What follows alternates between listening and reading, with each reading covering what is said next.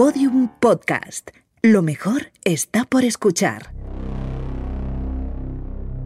Hay un lugar donde nada pasa inadvertido. Oh, Dios mío. Donde cada palabra, plata cada gesto, o plomo. cada mirada Ya lo ves.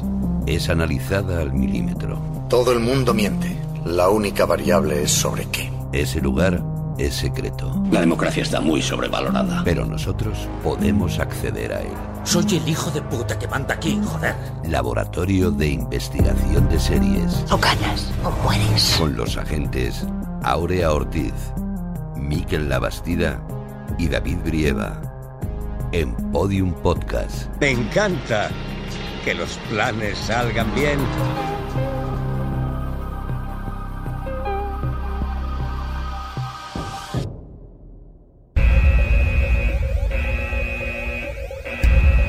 Agentes, he estado pensando que deberíamos hacer algún viaje juntos. Qué buena idea. Yo siempre he querido ir a Miami. No, no, ni hablar. Que se nos puede aparecer Dexter y terminamos hechos unos zorros. Demasiado calor, además. ¿Y si nos vamos a Dakota del Norte?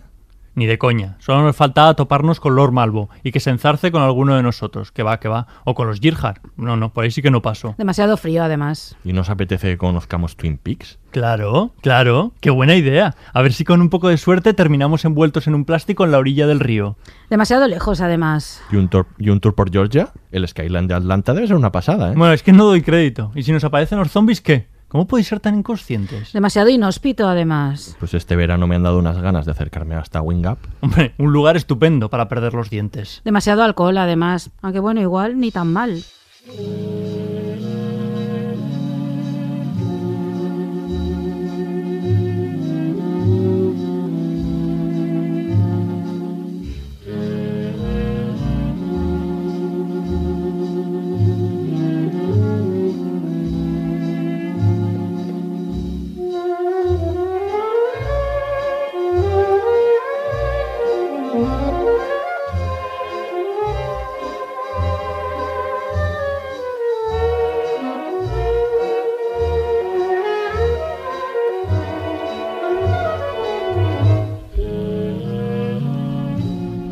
Bienvenidos al Laboratorio de Investigación de Series en el comienzo de una nueva temporada. Este es el 4x01 de vuestra ración de análisis seriéfilo favorita en Podium Podcast. Volvemos con renovadas energías y con el laboratorio bien preparado para hablar de todas las series que se nos pongan por delante, empezando, como no, por la serie del verano, Heridas Abiertas. Muchos habréis dicho, lo sabía. Pues sí, lo sabíais, igual que lo saben los agentes más curtidos del LIS, cuatro temporadas después, la gente que no tocaría Wing Up ni con un palo, Aurea Ortiz. Aurea, Esa soy yo, la que no tocaría con un palo con alcohol, sí, pero con un palo nunca. ¿qué tal el verano? Estupendamente ahí. Aparte de ver series, en fin, también la vida y esas cosas, sí. También sucede, ¿no? sí, Aparte también pasan series. cosas, sí, está bien. Y también cumpliendo temporadas, luce una cicatriz que pone HBO, el agente, Miquel Labastida. Muy buenas. ¿Bailamos? Porque esta música da, Esta música da pie. ¿no? Cógeme de la cintura, Miquel. Voy allá, voy allá. Y a ver nuestra- qué día empezamos a grabar con, con imagen las series y veis esto. Y- Sí, sí. ¿Cómo- lo que yo cómo- veo, cómo es lo que yo veo aquí. Por eso no hay vídeo. Y nuestra agente especial de hoy es profesora de comunicación audiovisual en la Universidad CEU Cardenal eh, Herrera, investigando actua- actualmente sobre cuidado, la configuración del deseo en Ali McBeal. Carolina Herrera, muy buenas. Hermida, Hermida. Hermida. Elena Herrera es Muy otra, bien. esa es otra. Muy bien. Muy bien, bien. Sorpresa. Igual no ve series esta, ¿eh? La de, lo- Carolina de Herrera. los Perdón, potentes de, de la radio, Hermida. Pues te, te digo, sí, desde luego. Bueno, Te- muchas gracias, Te eh, digo que. Igualmente, gracias. Muy bien, y finalmente el que os habla, jugando con mi casa de muñecas, el agente David Brieva. Comenzamos. Nombre de la serie, Sharp Objects. cadena, HBO. fecha de estreno del primer episodio, 8 de julio de 2018. número de temporadas, 1. creadores, Marty Noxon. sinopsis. Tras pasar un breve tiempo en un hospital psiquiátrico, la reportera Camille Pricker debe regresar a su pequeña ciudad natal para cubrir los asesinatos violentos de dos chicas preadolescentes. Atrapada por sus propios demonios, debe desentrañar el rompecabezas psicológico de su propio pasado si quiere obtener la historia y encontrar al culpable de los crímenes. Atención, este podcast contiene spoilers. Wing Up, ¿cómo es? Ah, bueno, a ver. Está en la parte sur de Missouri, en el tacón a tiro de piedra de Tennessee. Eso ya lo sé, digo que cómo es. Pequeño. La población lleva años sin subir de 2.000. La única industria importante es la de los mataderos de cerdos, así que hay gente de dinero y escoria. Mm, ¿Y tú de cuál eres? De la escoria. Con dinero. ¿Qué coño está pasando? ¿En Windgap o Tu madre aún vive allí, ¿verdad? mi madre? Y mi padrastro tenían una hija. La tienen, apenas la conozco. ¿Pero os habláis? No se puede evitarlo. Lee los teletipos, joder. En agosto hubo un asesinato. Estrangularon a una niña. No lo sabía. Entonces tampoco sabrás que acaba de desaparecer otra.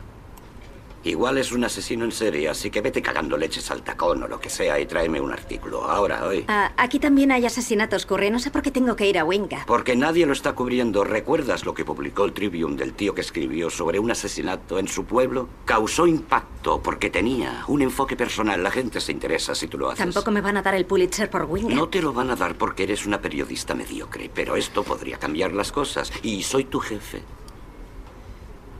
Así que adiós.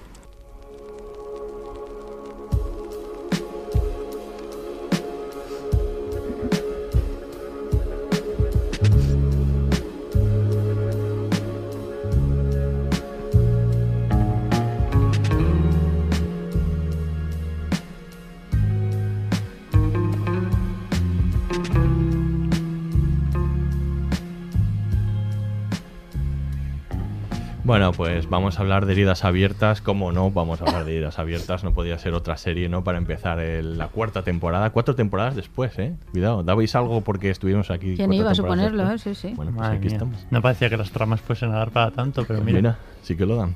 Pues vamos a hablar eso de Heridas Abiertas, una serie que venía con, bueno, con muchas expectativas, ¿no? Tantas expectativas que yo os iba, os iba dando la paliza durante bastante tiempo para Sí. verla. Es una serie de HBO eh, que viene de una novela de Gillian Flynn, la autora de Perdida, que, que está dirigida por Jean-Marc Vallée, que también ha hecho pues Big, eh, Big Little Lies y, y películas también muy conocidas, que protagoniza Amy Adams, eh, bueno, tiene, lo tenía todo para ser una gran serie y eso suele- lo que suele suceder con eso es que la expectativa también está muy alta y puede ser pues un gran éxito o también decepcionar mucho porque además al, al emitirse en verano como que toda la atención ¿no? Ujú. recaía sobre ella. ¿Qué ha sucedido al final? ¿Ha sido un gran éxito? ¿Ha sido una, una buena serie o, o no? O- Yo, yo creo que no decepciona, ¿no? Bueno, supongo que habrá quien no le haya gustado como todo en esta vida, lógicamente. Pero yo creo que la serie cumple con las expectativas, ¿no? Lo que hacía suponer que podía ser algo relevante y que atrapara.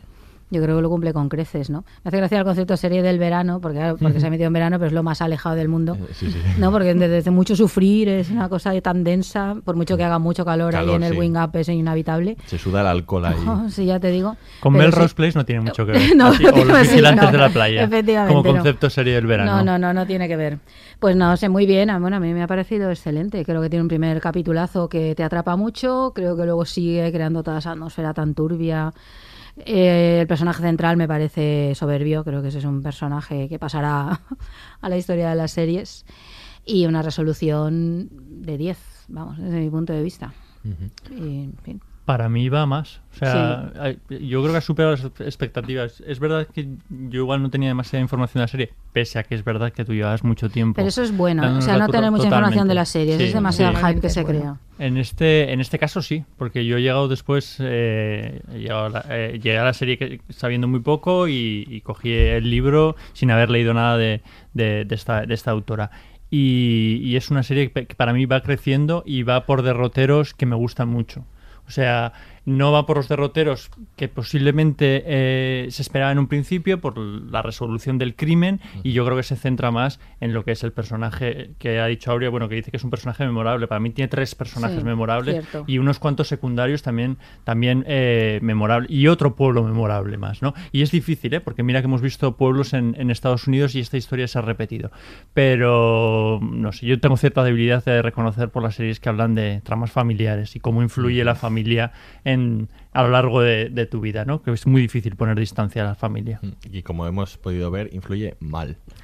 Eh, no influye muy serie. bien, no, no, no influye muy bien, ni eso Para ni mal. jugar con casas de muñecas. Sí, eso, eso yo creo que dará para mucho para hablar durante, durante esta hora y media. ¿Qué te ha parecido, Carolina? Eh, a ver, yo creo que la serie hace gala pues a esto que de lo que se habla mucho de la tercera edad de oro, de la ficción norteamericana seriada, por dos razones. Primero, por la calidad narrativa, que evidentemente deriva de esa novela.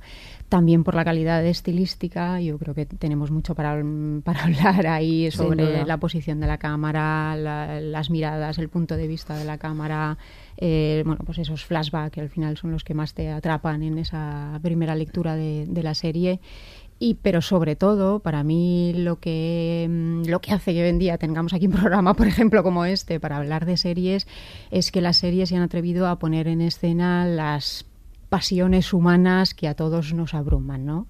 O sea, hablar de celos, de envidia, de maternidades, de diosas, de, bueno, pues esas cosas que, que te abruman y que te tocan en lo más íntimo, ¿no? Ya, ya no de si me engancha, no me engancha, o tiene esta estructura, o acaba en alto, o no acaba en alto, sino que realmente hay unas pasiones que, que movilizan a los personajes y que al final son las que movilizan al, al espectador. También porque hay grandes creadores detrás, ¿no? Se produce ese tándem de creador, personajes, eh, espectador.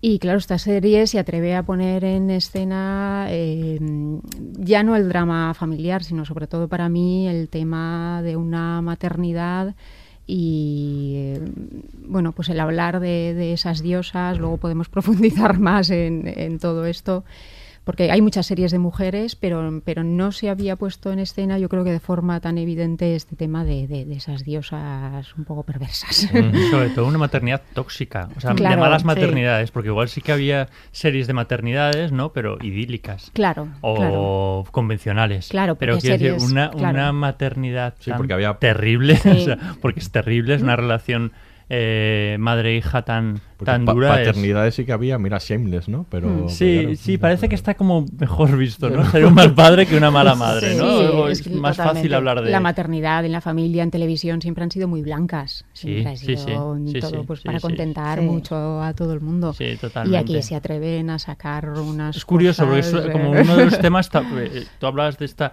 edad de oro de pero es uno de los temas tabú, ¿no? Siempre, Mm. incluso los peores personajes son, son buenas madres. Ujú. Hay excepciones, por supuesto. Ahora hay, vamos, Sí. ahora hay de todo. Pero, pero cuesta, cuesta abordar de una manera tan, tan clara, ¿no? Y los, y los efectos que tiene. Pero ese tema cuesta en nuestra sociedad, ¿no? A las mujeres que se atreven a plantearlo, Totalmente. libros que se han escrito sobre eso, vamos, reciben unas críticas brutales, son acusadas de malas madres, ¿no? De, de desnaturalizadas, ¿no? Es muy difícil plantear esa idea de la maternidad, igual no es exactamente lo que me estáis contando y es otra cosa y puedes no desearlo, ¿no? Y puede ser la raíz de muchísimos problemas, ¿no? Porque en otras series cuando aparecen maternidades complejas suele ser más pues el problema de la conciliación Sí. o algo como muy externo, como el capitalismo, ¿no? Obliga Sí. a, a ser exitosa en todo y eso conlleva sus problemas y el estrés.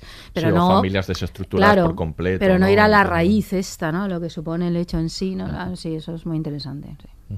David, cuéntanos parece- qué te ha parecido a ti. Me parece eh, lo más interesante mm, de la serie es lo que decía Miguel, ¿no? Que se, mm, para mí que, es- que se, mm, se vende porque, porque Gillian Flynn lo, lo vendió así en su momento como, como un thriller, pero en realidad no es un No. quién lo hizo, aunque también lo es, ¿no? Un, un quién es el asesino, sino un quién es ella, Sí. como definía Gillian Flynn, ¿no?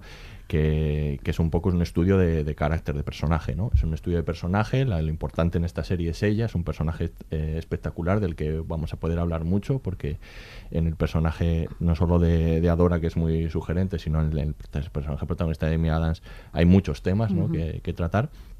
Y, y bueno, y, y que, y que está vendido a, a través de, como Gillian Flynn decía, para poder vender el libro, lo envolvió en este misterio sureño, decadente, gótico. ¿no? Que, que es muy atractivo y que es muy interesante y que también tiene su, su parte de interés y desde luego, como decía Aure, una resolución fantástica, también me lo parece pero sobre todo que en, en lo que hay que poner la- las miras es, es en el desarrollo del, del personaje protagonista y, y que es lo que le interesa tanto a, a Gillian Flynn cuando escribió la, la novela como a Marty Noxon a la hora de adaptarla, ¿no?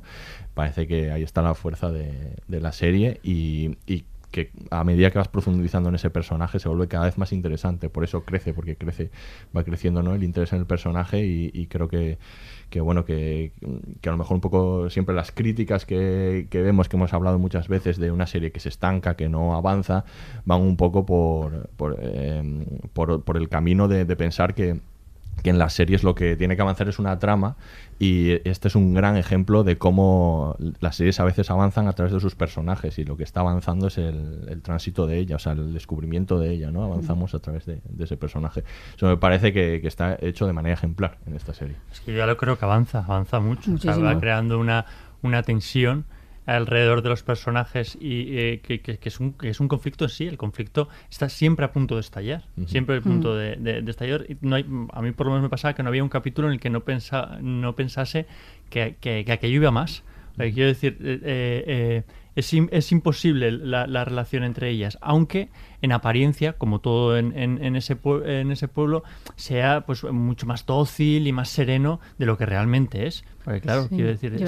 Yo, aquí creo que la imagen que utilizan como portada de la serie para publicitarla, para mí sintetiza muy bien lo que estabais comentando. Aparecen las tres. Las tres, sí. Aparece ah, la hija así como apoyada sobre, sobre Camille, mm. o sea, Ama apoyada sobre Camille y Camille al lado de, de Adora.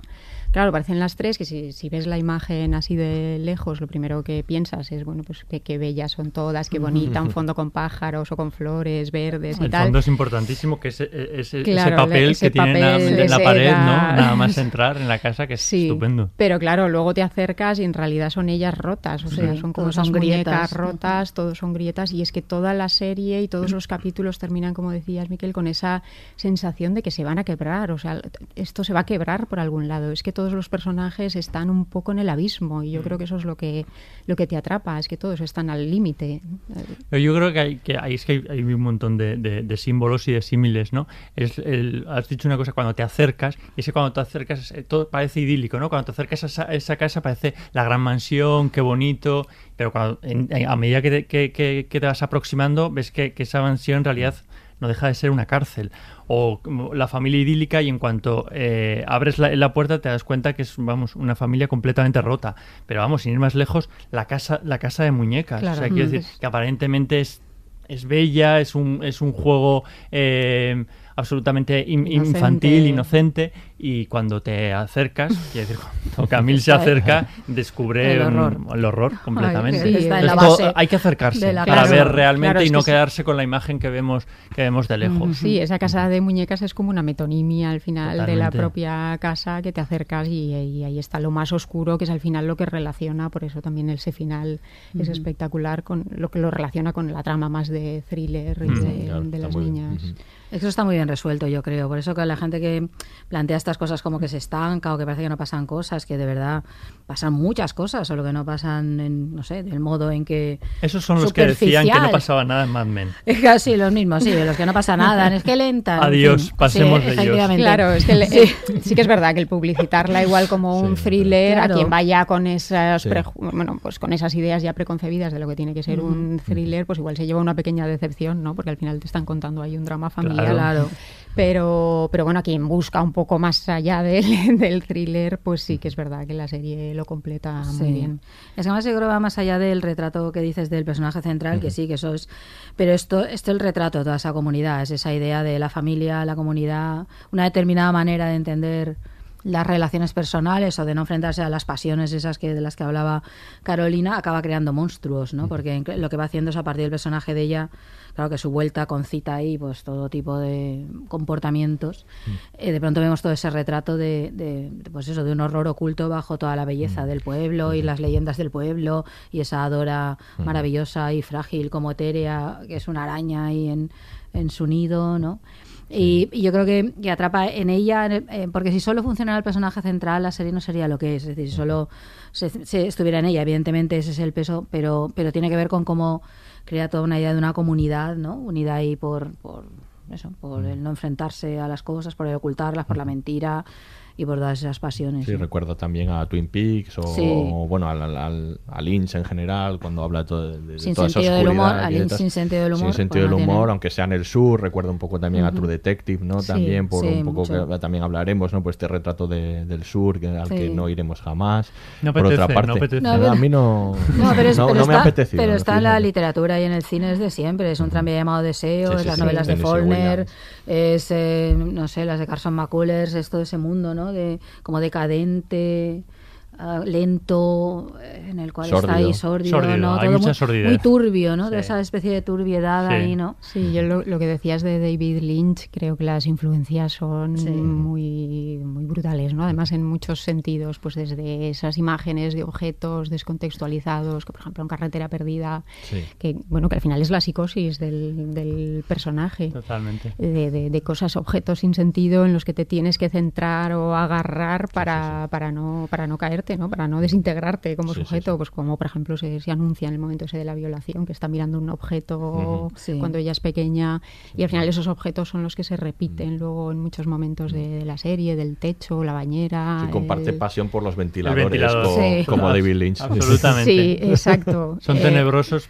por culpa de David Lynch. Siempre. sí. Entonces, eso se Dan ha quedado mal- ya dan ahí, mal ¿no? rollo. Sí, dan mal rollo. Claro, pero es que los ventiladores aparecen también, por ejemplo, en Mad Men, mucho, muchos ventiladores. Pero y- son un tópico del cine negro de los años 40, 50, Claro. por ejemplo.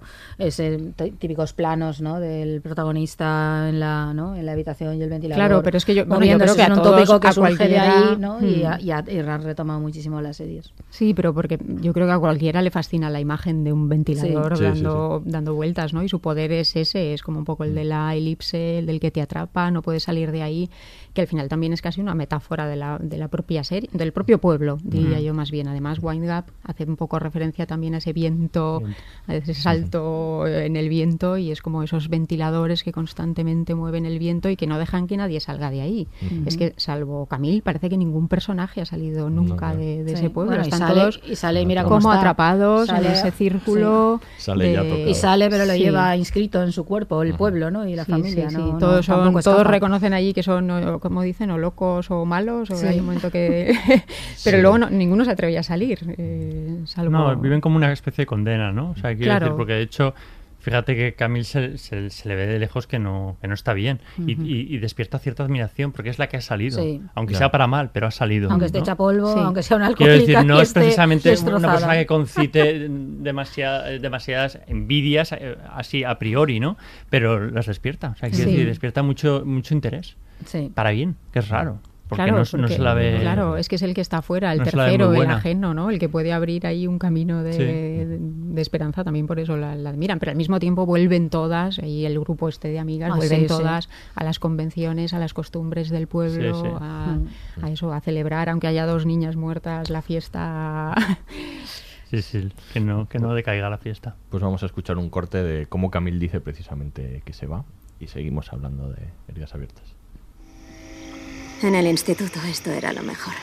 Era donde estaba la fiesta, era como el señor de las moscas del medio oeste. Hogueras y botellones. Y caricias. Ya. Sí. Te imagino haciendo eso. Bebiendo más que los chicos y Mm. camelándotelos. Deja que adivine. ¿Eras la típica hija del predicador? Guapa, con dinero y lista. Bueno, aquí ser guapa y tener dinero te hace llegar lejos. ¿Y ser lista? Eso te hace marcharte. Entonces, ¿por qué te fuiste tú? Muy gracioso.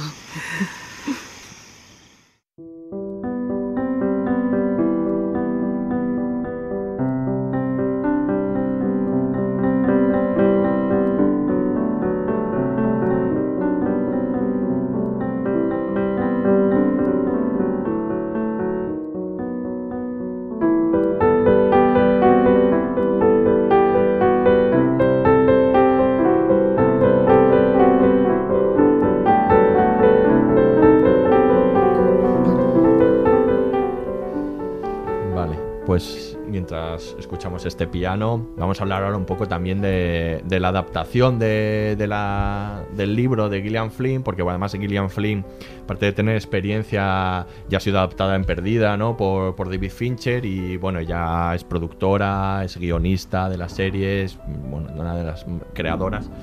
Eh, y la creadora del material original, que es su primera novela, además. La, la, primera novela, pero ella dice que es la novela, a pesar de ser la primera, de la que más le hablan, porque los personajes piensa que a lo mejor son los más complejos, los que más han tocado a la, a la gente que, las ha, que la ha leído. Y, y, bueno, podemos hablar un poco de también de las diferencias. Tú, Miquel, que has leído, por ejemplo, el, el libro de, de Gillian Flynn. Bueno, hay muy, te... hay muy, pocas diferencias en realidad. Sí, ahora señalaremos, señalaremos algunas, pero en cierto, vamos, mantiene el tono, hay diálogos completamente eh, reproducidos. Eh, igual tengo un problema porque claro empecé en, si yo viniese de virgen o si hubiese leído el libro sin ver la, serie pues seguramente tendría otra concepción. Yo empecé a ver la serie y, me puse a, ver, a, leer el libro casi, casi a la vez. Y claro, me está gustando más la serie.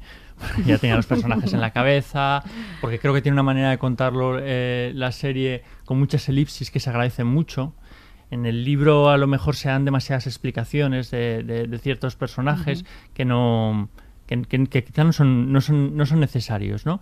Eh, tenemos una, una Camille mucho más inocente en, en, en, el libro, creo que está mucho más tocada en, en la serie. Uh -huh. y, y, luego hay buenas incorporaciones. ¿no? Yo, yo, leí una entrevista de Gillian Flynn, que decir, el libro efectivamente se escribió hace muchos años y ella eh, dejaba intuir como que si lo, lo, volvería, si lo volviese a escribir incorporaría algunas cosas, que creo que es lo que ha hecho con la serie, definitivamente. Ha corregido algunos eh, errores ¿no? que, que, podría, que podría haber en el libro, algunas ausencias, y en la serie pues, pues ha añadido, por ejemplo, esa especie de, de, relación que no termina de concretarse entre Adora y el sheriff, Vickery, uh -huh, uh -huh, que, no, sí. que no se ve en, en el libro ni es aparece. Un, es una buena incorporación. Es una muy buena incorporación que en el libro al final se habla de posibles cómplices o como o pueblo cómplice, pero yo creo que aparte viene muy bien para crear como eh, pistas falsas, ¿no? Para que tú no eh, no lo tengas claro desde el principio, eh, aunque siempre lo tienes claro, pero no, no, te lo quieres creer. Sabes que el mal está en esa casa, pero intentas buscar culpables alrededor, ¿no? Y en el y yo creo que eso en la serie lo, no, y, y lo hace bien. Funciona muy bien, además muy bien, en contraposición el policía con el con, con los dos policías, con, ¿no? Richard, con Richard, no, sí. no, sé, me parece que, que es, sí, un, sí, sí, que es un buen personaje. Otra, otra, otra cosa que no aparece en el libro y es un capítulo como muy muy determinante es el día de la fiesta. La fiesta no está en el libro. Pues mira, eso, pues sí me, eso es fundamental. Yo creo que la fiesta sí, para mí el capítulo de la fiesta, la verdad es que de, de los mejores. De los mejores, sí. Genial. Eh, sí, está muy, muy bien por la propia historia que cuenta, que yo creo que es como una especie de maldición del pueblo. Claro, ¿no? es que el pueblo está fundado sobre la leyenda de una niña que es violada para salvar sí. a su marido pues, por los soldados. Sí. Claro, es que ya el, no, ya el mal, dicho, sí. el está en el origen del propio pueblo. Sí, pero, pero bueno, es interesante también, ahora volvemos si queréis a la novela, en, ese, en esa historia original, como la hija ama intenta cambiarla, sí, intenta decir que resistieron, sí, que sí, demás, sí. porque al final son, e, son ellas, bueno, son para mí son ama y adora al final las que las que manipulan Totalmente. y las que llevan el relato, como intenta cambiar ese origen, ¿no? ¿Cómo voy a ser yo la, exacto, la víctima? la víctima, ¿Cómo va a ser exacto. ella la víctima? Y a nivel narrativo el capítulo es súper potente, sí, porque sí. están todos los, los, los no, no, personajes en, en, un mismo espacio claro. y eso sí que es una olla a presión. Es, para mí es claro. el capítulo que más ansiedad me crea. Sí, claro, está además... muy bien construido, ¿no? Porque vas viendo las miradas, los, dónde mm. coloca cada uno de los personajes, cómo se van cruzando y, y, y, en el camino de cada uno de otro y va creando todas esas relaciones perversas, ¿no? Que hay claro. entre ellos. Eso iba a decir, Ese capítulo que ahora, sabiendo que no está en la novela, la verdad es que tiene sentido lo que tú dices, que para mí es uno de los capítulos más cinematográficos, mm. sobre todo por el tema de las miradas. Sí, sí, sí, o sea, es increíble cómo los personajes son mirados, pues por ejemplo, Ama cuando está ahí en, en, arriba del escenario, es la protagonista y demás, pero no quita la mirada uh -huh. a su hermana, a su, todo, bueno, todos los que están ahí, y cómo, cómo se, se produce ese juego de miradas, dónde se coloca la cámara, cómo uh -huh. la cámara va siguiendo las miradas de una a otra hasta construir uh -huh. la, la, historia. Sí, es que ese es el típico capítulo de, otra vez volvemos a los que dicen que no pasa nada, pero que son absolutamente imprescindibles en una Mm. serie, porque son los que te están contando esto. Tú no te das cuenta, pero es que justo está construido en las imágenes y en el montaje, ¿no? Y a mí ese tipo de capítulos me parecen interesantísimos cuando están bien hechos, como este es el caso, porque parece que se detiene la acción o que dices, ah, voy a dedicar todo el capítulo a una fiesta. No, no, pero es que aunque no pasa nada, de- nada muy relevante en la fiesta, pero sin embargo todo lo que está pasando es absolutamente imprescindible para que tú entiendas lo que sucede. Absolutamente. Eh, aunque no te des cuenta, eh, pero lo estás, porque literalmente lo estás viendo, y aquí viendo es la palabra exacta, o sea, lo Sí, estás viendo, es exacto. del orden de la mirada. Y entonces ahí, ese tipo de capítulos son importantísimos en, en series así, y cuando están bien hechos son muy satisfactorios, ¿no? Cuando te das cuenta de eso y toda la información que has recibido y cómo luego los capítulos posteriores van encajando todo aquello que tú estás ahí descubriendo, ¿no? Ujú. Y ya para terminar con, con el libro, solo un pequeño apunte, em, que se profundiza un poco más en, eh, que en la serie creo que no se hace, en la relación de Adora con su madre, Que eso nos da alguna pista de la forma de, de, de- de hacer y el problema que tiene Adora, y alguna pista sobre, algún detalle más sobre el padre de, de Camille, De que es como un sí. fantasma. Esta es una serie muy de fantasmas, ¿eh? Sí, O sea, es un, Bueno, un el- fantasma que está por ahí. El final también está un poco más explicado, ¿no? Bueno, está completamente explicado. Es que, que en- quizá es más, suge- más sugerido en...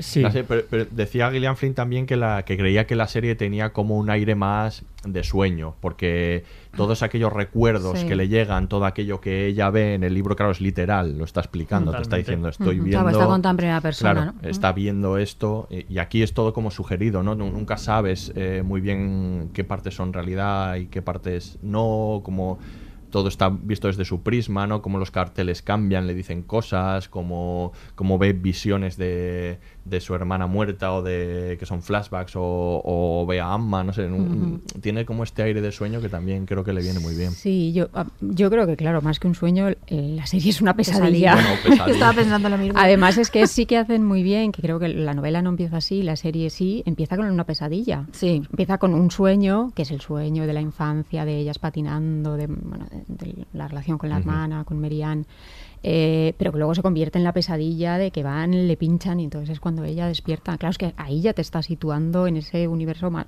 más cinematográfico para entendernos, Sí. que se aleja un poco del- de, la novela, con, Mm. como tú bien decías, con, esa, con ese mundo onírico, pero claro, acercado a la pesadilla. Y ya te está contando su tormento, ¿no? Sí, ya de- y además está empieza, ¿no? Con- estableciendo el punto ella. de vista, que es la Camila adolescente, porque empieza Mm. con esta, ¿no?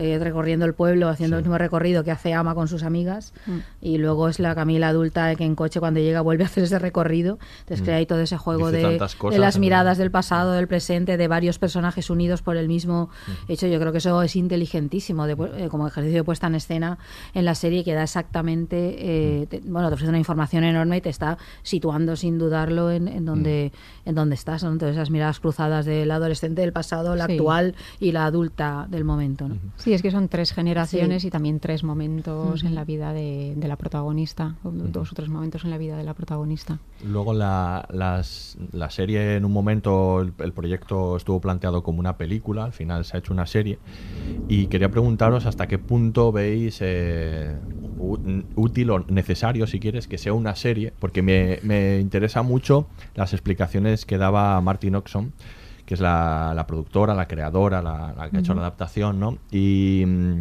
ella decía, eh, un un- utilizaba un argumento que no era el habitual de, de, bueno, más tiempo para desarrollar los personajes, que bueno, es, es- es verdad también, sino que decía que, bueno, que ella eh, creía que tenía que ser, se lo vendía a los productores, como que creía que tenía que ser una serie, porque las películas, eh, habitualmente, em, los personajes femeninos dañados o con problemas, antihéroes, no, esas películas no reciben mucha atención, salvo en, en circuito, salvo en circuito independiente, no reciben mucha atención, pero que en las series eso está cambiando y eso es diferente. claro. Entonces ella dice que tiene un proyecto personal desde hace mucho tiempo, por eso ella es la productora, bueno, ha sido guionista de Buffy, Cazavampiros, ha sido la productora de, y creadora de Unreal, que también, bueno, Mujeres Dañadas tienes ahí en to- todas las que salen. Y, y de Diet Land, por ejemplo, ahora. Pero qué, qué, qué, qué variopinto, ¿no? Sí, por eso siempre hay adaptaciones literarias que se las lleva a la serie porque dice que ahí es el donde encuentran el, el espacio para brillar realmente, ¿no? Y, y quería ver un poco qué opináis de todo esto del antihéroe, Claro, la, yo- la antiheroína en las series, ¿no? Bueno, yo es que creo que por lo que dice, mm, eh, por lo que estás contando, más que que el formato seriado le permita, como dices, desarrollar esa estructura narrativa, lo que buscan hoy en día es un determinado espectador.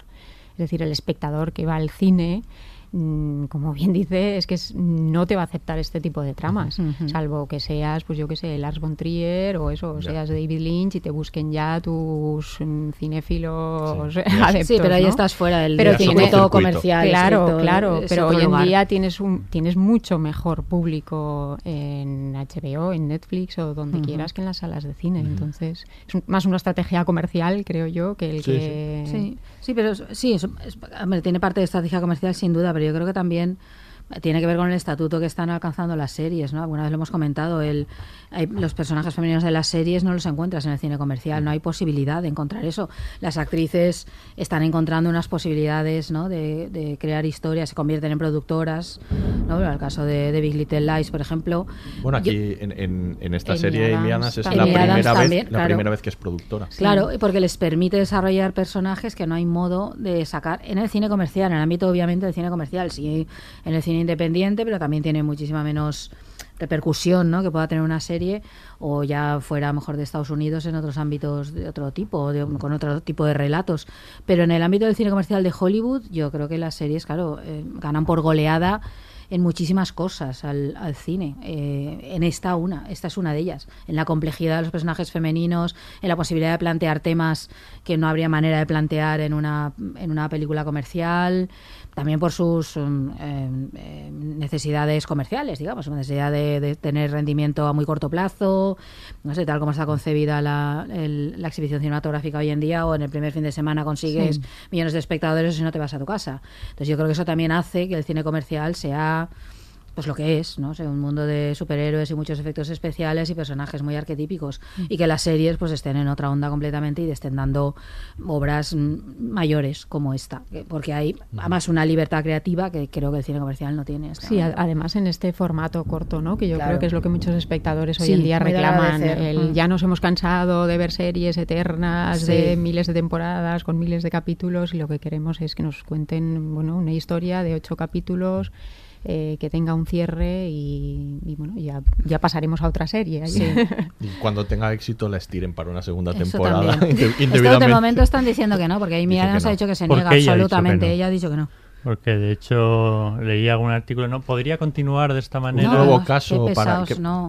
Sí, no, que no es verdad que hay algún detalle justo al final del libro sobre el futuro de Camille. No, no, cualquier historia la puedes continuar si quieres. Si has el cuento de la criada, se puede estirar Efectivamente. está, claro. Pero bueno, y de todos modos, quiero decir... Eh, hablemos del propio valor de las series. Lo bueno de las series es que tienen una mm, eh, longitud, ¿no? Que se pueden eh, estirar a través de entregas para desarrollar mejor a los propios personajes y las propias relaciones. Quiero decir, ese clima asfixiante, esa, esa, esa sensación de que todo está a punto de estallar, esas diferentes capas, es muy difícil eh, mm, plasmarlas en dos horas o dos horas y media que puede durar una, una película siendo muy larga.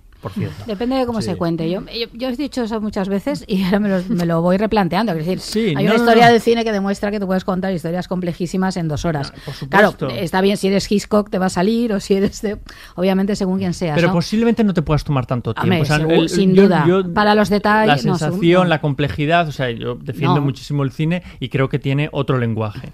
Eh, pero hay ciertas sensaciones que no las puedes conseguir. Quiero decir, igual que no es lo, o sea, que se puede conseguir lo mismo eh, escuchando una, una, banda sonora que viendo una película. O sea, quiero decir, son sensaciones diferentes. Y sobre todo es que aquí están muy bien descritos todos los personajes. O sea, quiero decir, y esto yo creo que sería más, más complicado. Sin duda. Si un personaje como Jackie, por ejemplo, en una película yo que creo ya que tiene pocas escenas. o, el, propio, el propio Alan. Eso es. O sea, quiero decir, y a, lo mejor se habría tenido que, que limitar más. Entonces, bueno, pues sí, pero no digo ni que sean pero el resultado hubiera sido cualquiera. Tienes que desarrollar el sentido de la elipsis muchísimo más que en una serie. O de otro modo, porque claro, también juega con ello. Sí, yo también estoy un poco ahí con Aurea. El, tiempo en las series es un arma de doble filo, ¿no? Por una parte te permite desarrollar mejor los personajes, incluir nuevas tramas, pero también es verdad que hay muchas series que se vuelven muy explicativas por tener mucho tiempo. Incluso en esta, en algún momento... Pues yo, eh, no lo veo que en esta este pase a mí, ¿eh? Mm, yo en algunos capítulos, sobre sobre todo de los de en medio, sí que hay escenas que me resultan. Es, es nada, es muy sutil, ¿eh? es por ponerle No, un ahora- pequeño pero. Tenías que decirlo No, ahora, no, Carolina, claro. me parece ponerle un lenta y se para pero. todo el tiempo. Era ella la espectadora que dice que es lenta y no pasa nada. Y no me gustó Mad Men. Madre mía. No, ya no, no, no por lento, sino al contrario, porque hay escenas que dices, bueno, me están explicando demasiado esta relación y igual si la dejan un poco más en suspenso, en intriga, en demás, que son esas elipsis en Mm. el cine que al final son las que te, bueno, las que te hacen reflexionar, te hacen pensar y, y te llevan a, pues a, a rozar el arte, ¿no? A- Pero aquí también no hay muchas sea- elipsis. Sí, no, yo sí, creo sí, que más que muy bien hechas, yo creo que hay, hay muchas las hay. repeticiones, que yo he leído que mucha gente se quejaba de Sobre que hay todo con cosas los como, flashbacks. como Hay mucha gente que se repetitivas. queja de, de la Pero yo creo que esto de es completamente deliberado. Porque Mm, quiero sí. decir, no deja de ser obsesiones que ya que Claro, ya porque tiene, estamos ¿no? en la Claro. cabeza de ella. Recuerdo, Claro. como ha dicho Carolina, que empezamos en la cabeza de ella, en su pesadilla. Siempre Entonces, estamos, como yo creo, en estamos en su cabeza. en su cabeza eso se repite. Sí. eh, lo que ve inmediatamente le vincula a todas esas cuestiones, ¿no? Y eso está muy bien Sí, representado. luego esas repeticiones, lo he dicho también antes Aurea, eh, pues eso, el repetir los espacios, ¿no? Que primero vaya Amma y luego vaya por ahí eh, Camille. Mm. Que todas esas repeticiones, pero depende de- de- del punto de vista del personaje, te están contando cosas nuevas. Sí, sí, totalmente. Bueno, pues vamos a escuchar otro corte. Este es terrorífico, ya os aviso, y Mm. vamos a empezar a hablar de los temas de la serie. Mamá, ¿podemos hablar de Amma? Hay algo que le da miedo. Creo que por eso hace lo que hace. ¿A qué te refieres?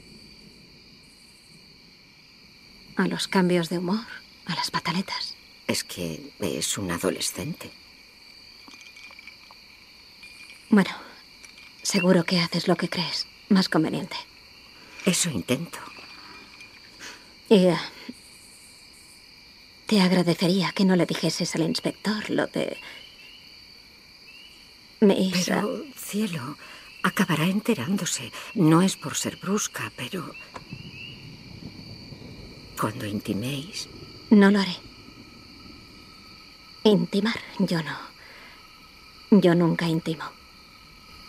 por eso es por lo que quería disculparme. No puedes intimar. Es por tu padre. Y por eso creo que... Nunca te he querido. Naciste así, con esa naturaleza distante. Espero que te sirva de consuelo.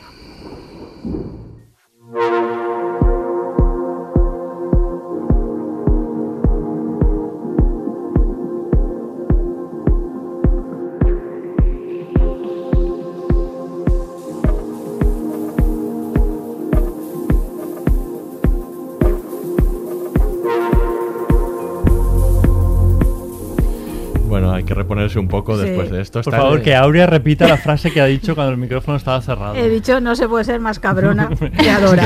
Es que no hay- se hay- puede- hay no que- se hay puede que ser gráfico. Es que no, Está en es el top es- 1. Hay que ser gráfico. Yo creo que todos cuando vimos la serie, llegamos a ese momento, nos debemos quedar con la boca abierta de, pero le ha dicho esto en serio. qué no, es barbaridad. tremendo, tremendo. Sí, sí, te deja- A mí me compugió mucho. Ah, sí, es, es dolorosísimo. Mucho. Sí, Muy yo, cruel. Yo creo, bueno, perdón. No, no, sí. di. No, no, iba a decir que. Bueno, di, di, Carolina. que- No, que Adora es la representante perfecta del doble vínculo. Hay un autor, Bateson, que empezó a hablar del doble vínculo, luego hay otros autores que lo han adaptado a esta estructura familiar, que, que al final el doble vínculo lo que hace precisamente es generar psicosis. y es el quiéreme y no me quieres. O sea, es el decir al mismo tiempo, quiéreme y no me quieras. O te quiero pero no te quiero. Que, Claro, eso al final lo que hace es volver loco a todo el que tiene alrededor y concretamente a los hijos porque son los que no pueden salir de esa estructura. Porque luego eh, este corte es brutal porque además parece que le está pidiendo perdón, Empieza pero al mismo tiempo le da un hachazo.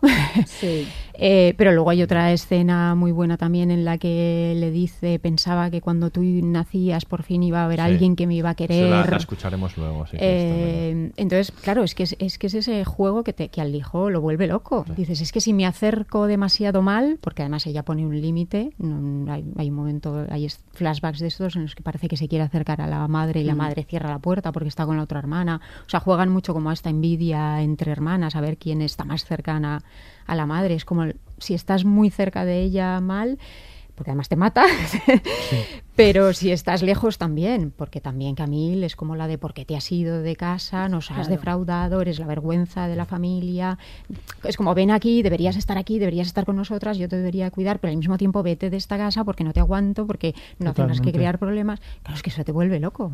No, no, es, es- es imposible que no te vuelva loco. ¿eh? es sí. imposible, es imposible. Cuando Camille vuelve, la- no le toca a nadie, solo la criada negra. La- sí. No, na- Ni la madre, ni el padrastro, nadie. No entra allí como si terrible. acabara de volver después de unos cuantos años. Como si la hubieran visto. Sí, Sí, es son- muy llamativo eso. Sí, como si fuera inconveniente. Solo se alegra la- En y no la general se- tocan. Se, tocan poco. No, no, se tocan. ¿no? Entre No. ellos. O sea, piensa, bueno, no, mira la relación entre Adora y, y Alan. Sí, no se sí. tocan. No, no, pero no, incluso. Adora y el sheriff no se tocan. No. O sea, No. quiero decir, todo se intuye, pero no, no hay contacto físico en, No, en es un, la, en la juego, serie. es un juego de seducción, pero es que son diosas y Sí. las diosas no se pueden tocar. Entonces es continuamente seducir y aquí estoy yo, pero nadie puede tocarme porque eso sería ponerme un límite y yo lo soy todo, ¿no? Es un Sí, poco lo sí, que viene a decir Adora. Y por lo que decías del contacto físico, para mí hay un momento sublime que es cuando coge la pestaña de la Ah, madre sí. Y se pe y bueno con, con la pestaña se da una caricia en la cara es que eso es lo mínimo que puede tener de, de realmente afecto Sí. de la madre es que claro es una madre incapaz además también hay otro momento que lo dice es que lo intento pero no puedo es una madre incapaz de, de relacionarse afectivamente con, con los hijos por mucho que los cuide y Sí, luego, luego está también el tema del legado, ¿no? Ella culpa a su, a su propia madre, ¿no? Sí. Y luego, bueno, como los, los defectos o las taras de cada uno se van se, se van pasando, ¿no? Por generaciones, ¿no? O vas transmitiéndolas, ¿no? Esas, porque al final luego ella tiene dudas, eh, em, Camille tiene dudas también de si ella es como su madre también queriendo a... o se ve esos indicios, ¿no? Queriendo a Amma, ¿no? O sea, Claro. como Sí. a la hora de tratarla, ¿no? Como si también quisiera que la quisiera, ¿no? Un poco todas esas cosas cómo se van traspasando si no las afrontas, que es lo que en principio también viene Camille a hacer al pueblo, que puede hacer a través de descubrir al final la verdad que la, que la libere, pero como si no las confrontas, ¿no? Estas cosas al final las vas traspasando, ¿no? Generación tras generación. También eso creo que... Y bueno, luego el, el personaje, por lo que os decía antes, el personaje de, de Camille, ¿no? Que es el que sostiene la, la serie, ¿no? Que me, me parece como como bueno eh, muy fascinante ya lo decía antes que es verdad que, más cosas no por, por este antihéroe femenino que se presenta no y que y que mm, decía Gillian Flynn en su momento que que le rechazaban en el libro al principio porque decían que bueno el argumento típico que no, que con ella no se el público no se iba a identificar. Y decía quién nece- se identifica la gente con necesita la gente identificarse con Tony Soprano Claro, con claro. Walter White o Claro. sea hace falta identificarse con un personaje para disfrutar de una ficción no bueno y esa es la pelea y ese es el valor también de, de Camille como Y luego es que lo de la identificación es que es muy relativo. Es que yo sí que hay veces que me identifique con Tony Soprano. No no y, Y, con- decir, y con, con, Camille, Camille. y con Y Camille. Mi vida no tiene nada que ver ni mis relaciones familiares con las de Camille ni, ni con las de Tony Sí, Soprano. pero sí las pasiones, pero, Pero sí las final- emociones. Claro, o pero sea, sí, quiero decir, y claro, las maneras de actuar ante, Claro. ante las vici- vicisitudes eh, diferentes. O sea, quiero decir, es que puedes empatizar con personajes que son completamente diferentes eh, a ti. Claro, y puedes entender y te puedes ver reflejado en, en- en algún momento. O sea, quiero decir, es que ese sentimiento de, de aprobación, que esa necesidad que tiene de, de- de- de ser querido y de aprobación, es que en realidad yo creo que la hemos tenido todos. O sea, es, el, eh, ser aprobado por tu familia y, darte cuenta de que están orgullosos de ti, de que te quieren, es algo como que, hemos deseado todos en, algún momento. Para la mayoría de, personas es algo relativamente sencillo, fácil, habitual, que seguramente nunca se han parado a pensar, pero, pero está ahí. Está ahí, o sea, lo vamos buscando y es muy difícil desligarse de, de, de la familia por, mm, por mal que te haya tratado, porque es un vínculo muy muy fuerte que al final es Claro. lo que habla esta serie, ¿no? O sea, son temas, en el fondo son temas generales, o sea, lo, lo demás son excusas, son excusas. Y sobre todo son excusas eh, y, top- y, y- y entrar en tópicos con respecto a la mujer. Porque que la mujer sea mala todavía, o sea, quiero decir, un personaje de una mala todavía mm, está mal visto en, en, en- en la eh, ficción audiovisual. Es, es curioso, ¿no? O sea, no, no hay atrevimiento. A no ser que sea una mala tópica, ¿no? Un tipo... Alexis Colby, ¿me entendéis? ¿no? Ese tipo. Pero eh, un- una mala con fondo todavía Sí, y ade- da lugar a... Y además es que tampoco es mala, quiero decir que, mm, que lo que es Hombre, es... Patricia, o sea, que No, no, me refiero- adora... me- no, Ah, no, adora, adora sí. Ah, vale. Yo- digo, claro, Camille, en realidad lo de que es una antiheroína, obviamente, eh, porque eh, tiene sus problemas, eh, sus taras, eh, tiende a la autodestrucción, pero por otro lado, o sea, tiene un carácter, a mí me parece bastante heroico, soportando, ¿eh? soportando Lo todo lo que soporta y fijaros que luego trata a la gente con amabilidad, con, Mm, o sea, sí. no, no voy a decir cariño, pero, pero es una persona que pese a todo lo que ha sufrido, eh, fijaros cómo trata siempre a los demás también, ¿no? O sea, no sé, me parece hay cierto heroísmo también en, en el personaje. Claro, es que para, para mí hay dos tipos de malas. Por una parte están, como digo, eh, Adora y Amma, que sería eh, recuperarían ese mito de la diosa blanca, del matriarcado, que, que no se puede tocar, virginal. Además, eh, Robert Graves, ya en los años 50, habla- describía a esta diosa blanca, que es, que es un poco como la inspiración de los poetas, la musa, y la describe precisamente así, como una mujer esbelta, lánguida, con una melena rubia, con los ojos azules, con la tez muy La mujer muy de clara. blanco que se lleva a los niños. Claro, Claro, entonces es esa, es esa dama blanca o esa diosa blanca que, bueno, que pertenece a la, mitología, se recupera luego en la mito- bueno, se- se- viene de esa mitología griega. eh, entonces, por un, por un lado están ellas, que son las diosas destructivas, y por otra parte está Camille, que no es una Mm. diosa, es una mujer. Sí. El- yo creo que la diferencia está ahí. Camille sí que ha hecho el recorrido para dejar de ser esa diosa y ser una mujer con sus limitaciones, con sus problemas y pues, pues con su trabajo, con su día a día y afrontando sus, sus problemas. ¿no? Lo digo porque muchas veces tendemos en la sociedad a crear esta imagen de la mujer como diosa. Oye, no, diferenciémoslo. Por una parte están las diosas que son muy seductoras y son increíbles, pero que pueden ser muy destructivas. Y por otra parte está el, ser mujer. O sea, el ser mujer ya es aceptar unos límites, como el ser hombre también es aceptar unos límites, ¿no? O sea, si nos vamos a un Dios Padre todopoderoso, autoritario, pues evidentemente no es la, la figura del hombre que todos buscamos en la sociedad, que sabe relacionarse y que sabe imponerse unos, unos límites. Yo creo que ahí está un poco esa diferenciación. De hecho, visualmente que unas vayan siempre Mm. vestidas de blanco con esos vestidos vaporosos con flores y demás y ella va siempre cubierta de negro.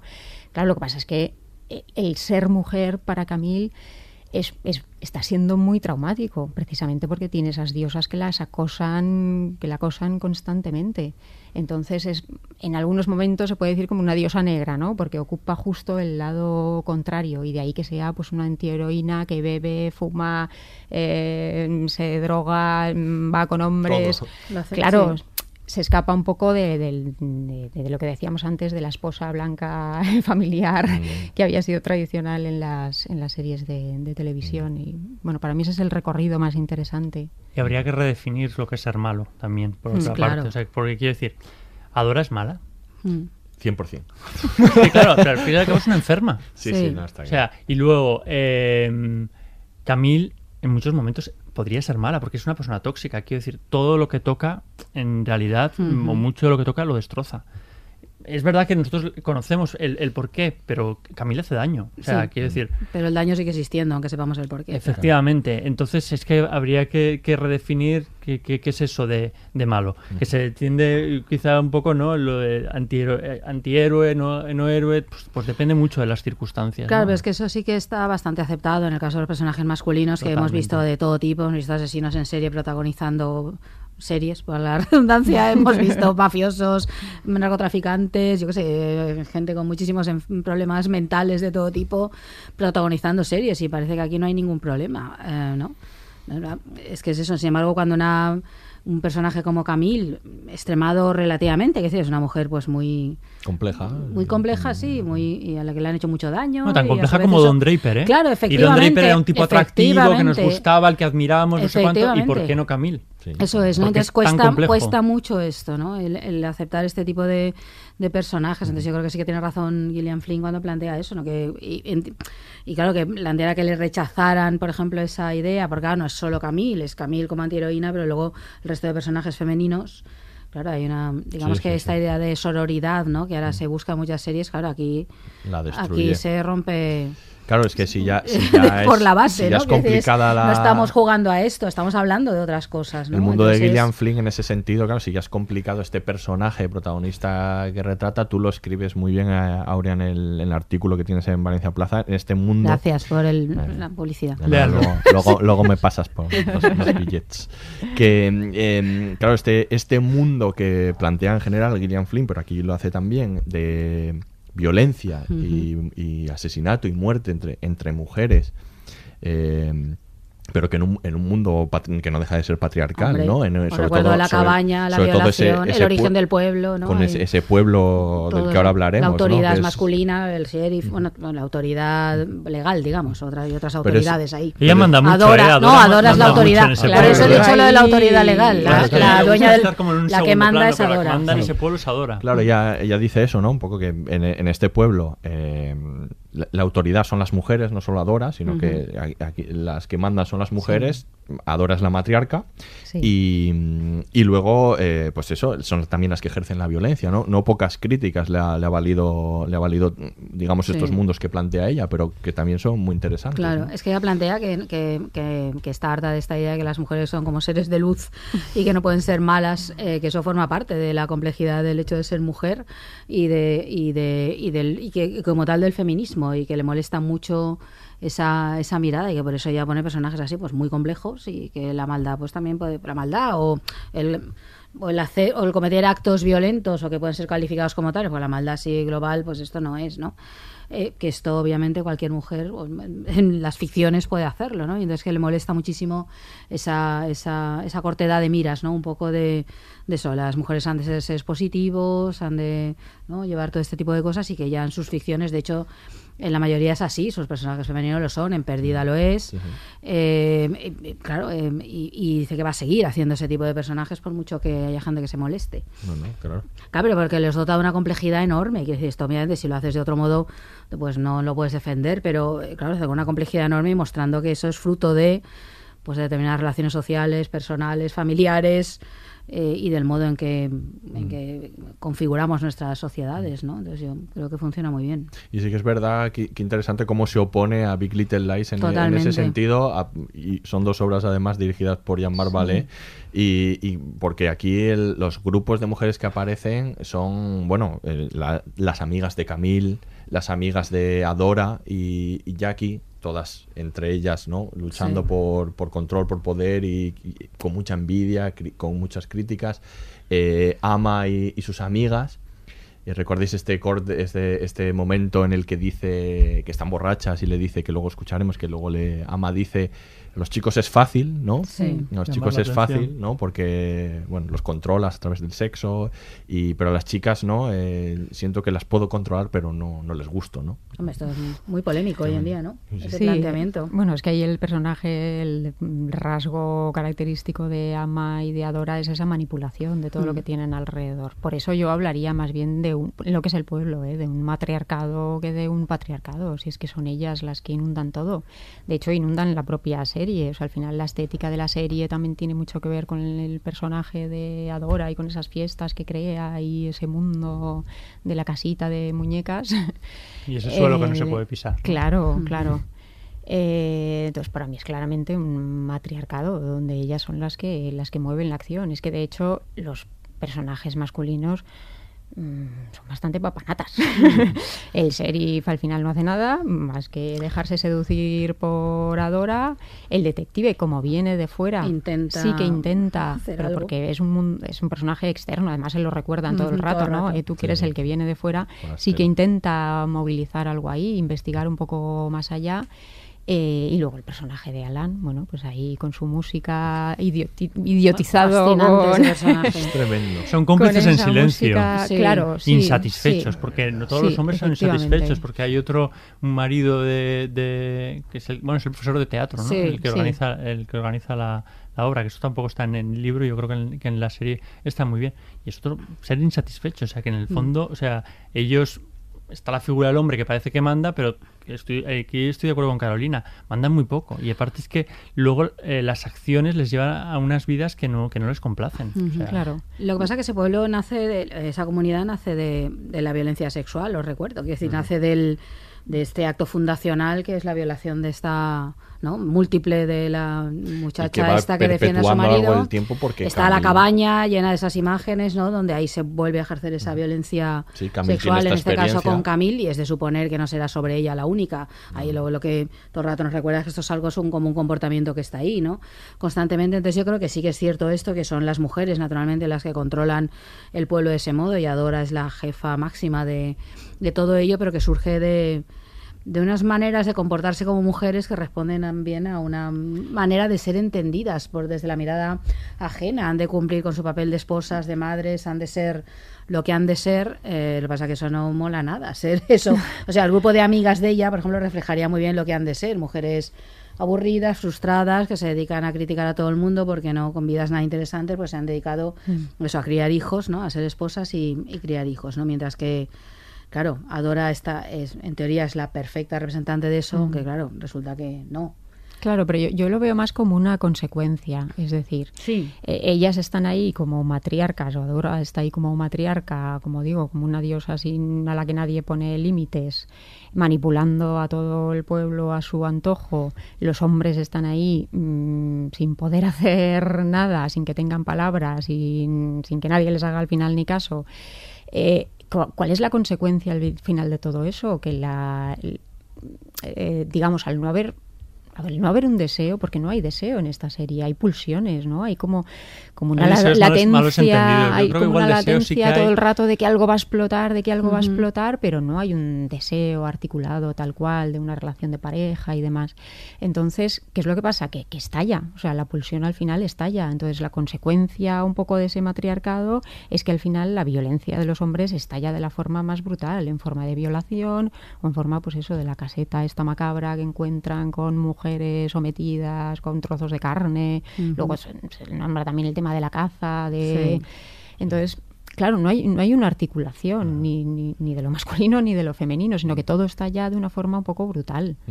Que luego también sí que, sí que existe esta idea de la masculinidad. El personaje de John King es muy interesante porque fijaros que como que sospechan de él porque es porque es sensible más que porque, llora, porque llora, ¿no? Porque llora y tal, o sea, no, no actúa como un hombre, ¿no? Entonces, mm. fijaros, es, que, los hombres sensibles son mal vistos en esta serie, porque también el policía que viene de fuera demuestra cierta sensibilidad, bueno, vamos, dicen ellos que eso que eso, eso, le llaman sensibilidad, que yo diría un comportamiento pues, normal, ¿no? y les parece un flojo, o sea, quiero decir, de hecho, quiero decir, el sheriff cuando descubren en el motel a, Camille con, con, John Kane, le mira como diciendo, ves, si es que no, ha sido suficientemente duro y mira cómo te la, cómo te la ha pegado. O sea, mm. esta, es una masculinidad malentendida también, absolutamente tóxica y atrapada en en convenciones muy chungas. Luego otro tema que, bueno, que, no lo hemos tratado, pero que también me parece interesante en la serie por la profesión de Camille y por un poco lo que se gesta alrededor es el periodismo que también eh, está tratado, ¿no? Me parece interesante cómo plantea el comienzo, ¿no? Eh, como, cuál es la misión de ella, ¿no? De, construir un, un, artículo entendido como bastante amarillista, o sea, pensado un poco desde su perspectiva, porque es lo que funciona a día de hoy, como luego ese personaje que es como un, como un segundo padre, como un padre, ¿no? Mm pero que la manda y que a mí me parece fatal porque la manda allí, ¿no? sabiendo que eso la, puede mete en la boca del lobo. Sabiendo que eso la puede destrozar. No, yo no, está tan claro hasta qué punto él de verdad piensa que eso la va a curar, ¿no? Ahí sí te enfrentas a los demonios, pero si va a, echar, va a acabar hecha unos zorros, ¿no? Que tú, tú no conoces a su madre. ¿Cómo es esa mujer? Y, y luego, bueno, la, también la. Mm, bueno, cómo actúan los del pueblo con ella por el hecho de ser periodista, ¿no? También es muy interesante. Yo creo que es interesante porque, y aparte mm, muy vigente, ¿no? Por eh, cómo se ha observado el periodismo en la sociedad. Y yo creo que pasa también actualmente. Y hay mm, dos tipos de, de visiones. Por un lado, como amenaza.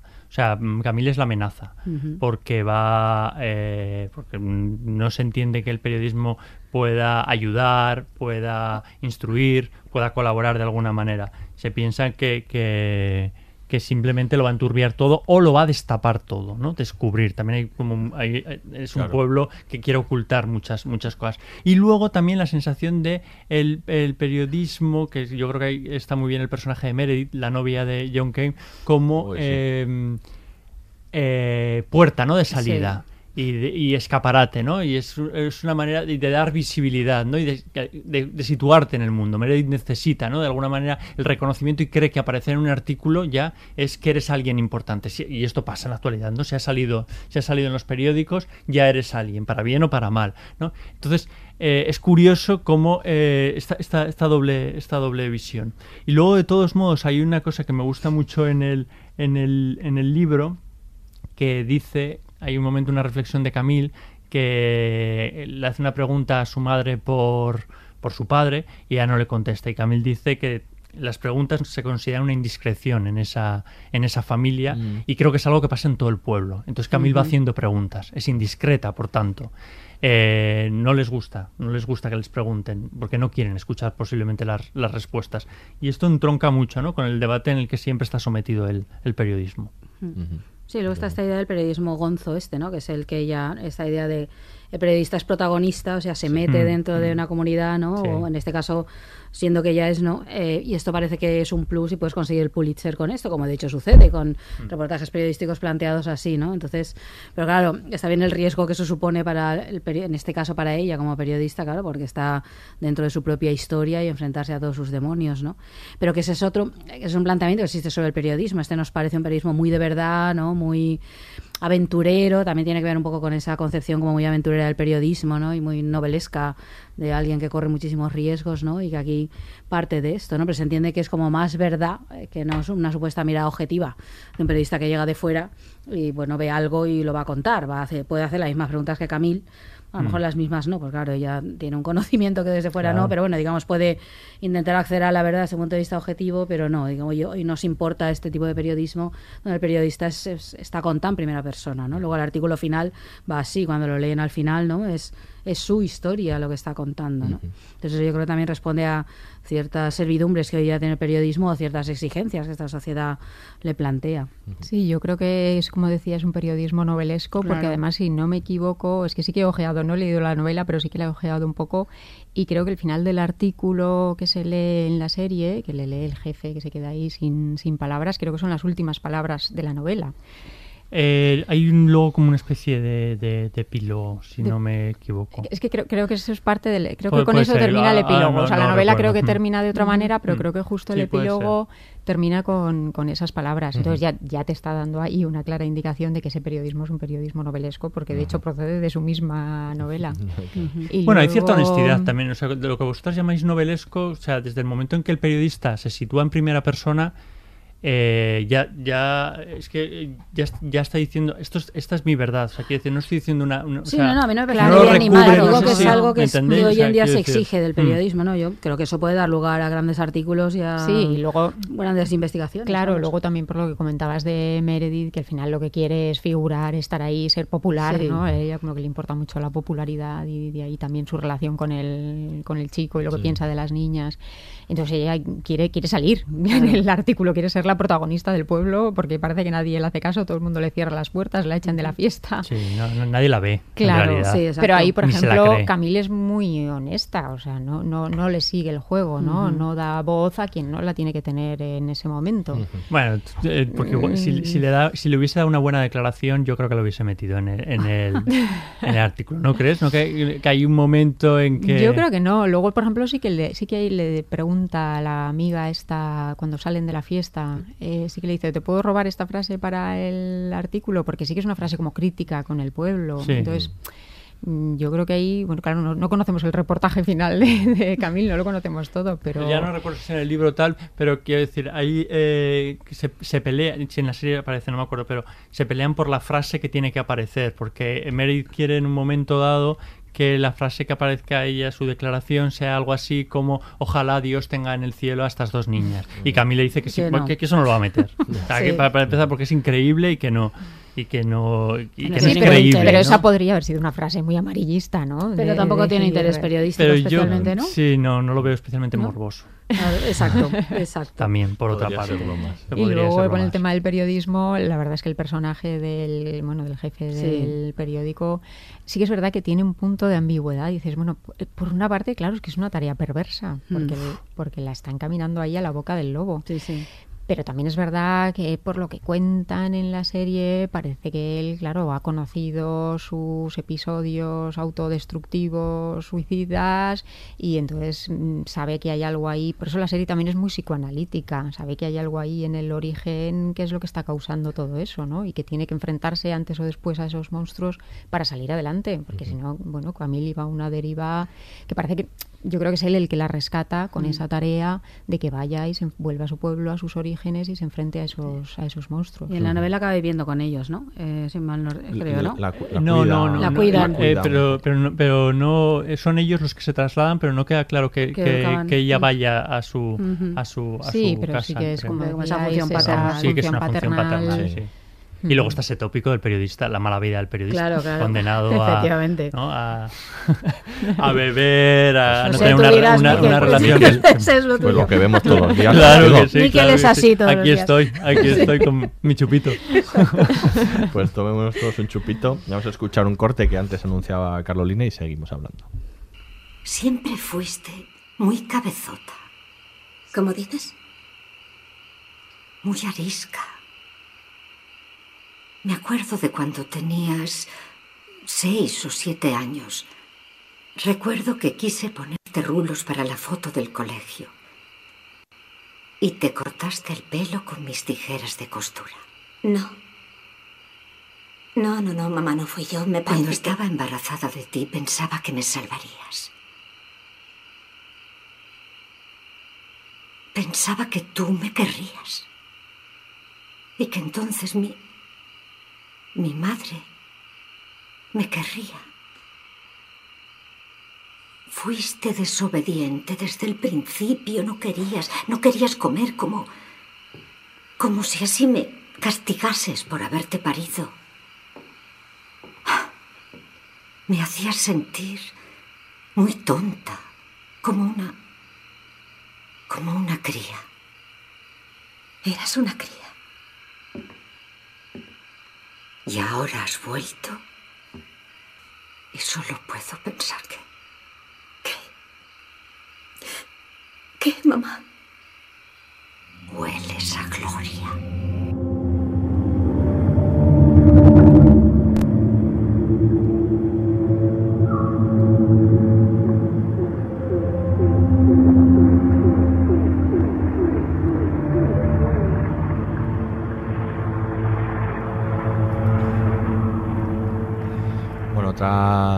Importante de la serie es un poco la, la- estética, ¿no? Jean-Marc Vallée eh, es un director muy particular, como decís antes, que, que es capaz, como decía Chris Messina, el que hace de Richard el inspector, que, que le estaba grabando y se daba cuenta de que, de que en su escena no le estaba grabando a él y estaba con el ventilador y dice, pero grábame a mí. Dice, es que he visto ese ventilador y es un director que además improvisa, lo que es muy raro en una serie porque las series se ajustan a un...